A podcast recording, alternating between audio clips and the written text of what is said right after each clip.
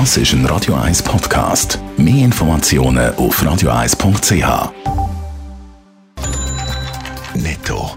Das Radio 1 Wirtschaftsmagazin für Konsumentinnen und Konsumenten wird Ihnen präsentiert von Blaser Greinicher. Wir beraten und unterstützen Sie bei der Bewertung und dem Verkauf von Ihrer Liegenschaft. blasergreinicher.ch Dave Burkhardt. Trotz Corona-Krise sind in der Schweiz im ersten halben Jahr fleissig Milchprodukte konsumiert worden, einmal die vom Hersteller Emmi. Insgesamt hat der Innerschweizer Milchverarbeiter in den ersten sechs Monaten vom Jahr Produkte im Wert von über 1,7 Milliarden Franken verkauft. Im Vorjahresvergleich ist das ein Plus von 2%. Der Gewinn bei Emmi ist allerdings gesunken um 6,5% auf rund 80 Millionen Franken.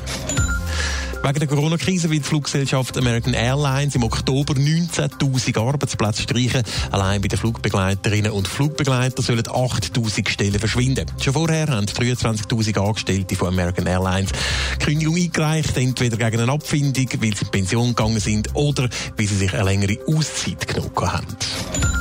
Der Thurgauer Zugbauer Stadler gönnt Deutschland einen weiteren Auftrag. Stadler darf 24 Tram in die deutsche Stadt Jena liefern. Dazu gibt es eine Option für die Lieferung von 19 weiteren Fahrzeugen. Der Auftrag hat das Gesamtvolumen von rund 92 Millionen Euro.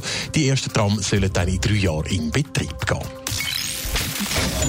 Bis zum letzten Winter ist der Skiort Ischgl im Tirol, auch bei Schweizerinnen und Schweizer, sehr beliebt gewesen. Dann ist Corona gekommen und seitdem gilt Ischgl als einer der Ursprungsorte der weltweiten Corona-Pandemie. Und das könnte der Skiort jetzt äh, teuer stehen, Dave Burkhardt. Ja, schon in einem Monat dürften erste Klagen von Opfern auf Schadenersatz oder Anerkennung von Folgeschäden beim Landgericht Wien eingebracht werden.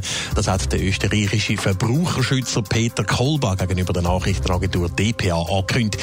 In einzelnen Fällen können es da um bis zu 100.000 Euro gehen. Der Peter Kolba sagt außerdem, bei ihm haben sich schon über 6.000 Leute gemeldet, die Zischkel oder sonst in Tirol Ferien gemacht haben.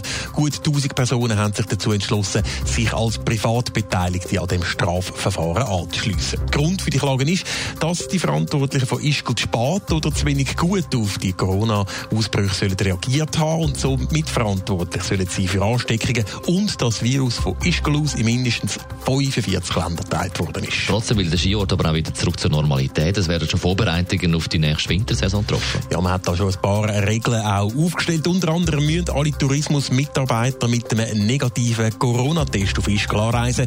Während der Saison werden dann den Mitarbeitern laufend weitere Testmöglichkeiten angeboten. Das gilt dann auch für Touristen. Und ein negatives Testergebnis sei auch für Touristen ein Vorteil. Außerdem wird das Wasser aufs Virus untersucht und alle Seilbahnkabinen, Sportshops, Skidepots und so so werden laufend desinfiziert. Ob das langt, um einen zweiten grossen Ausbruch zu Ischgl verhindern, das wird sich allerdings erst noch zeigen. Netto. Das Radio 1 Wirtschaftsmagazin für Konsumentinnen und Konsumenten.